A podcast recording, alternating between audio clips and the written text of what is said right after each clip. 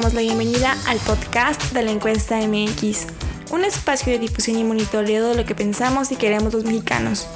En este nuevo episodio presentamos el recuento de las tendencias generadas tras el segundo debate entre los candidatos que contienen por la gubernatura de Oaxaca. El ejercicio fue realizado con información recabada entre el 15 y 16 de mayo de este año. En términos generales, el ejercicio presenta pocas sorpresas, pues los resultados son congruentes con las tendencias que hemos reportado previamente. En Oaxaca, poco más del 70% de los encuestados señaló que no pudo ver o escuchar el segundo debate de cara a los comicios del próximo 5 de junio. No obstante, poco más de la mitad de aquellos que presenciaban el debate lo hizo a través de la televisión, mientras que cerca del 47% recurrió a Internet.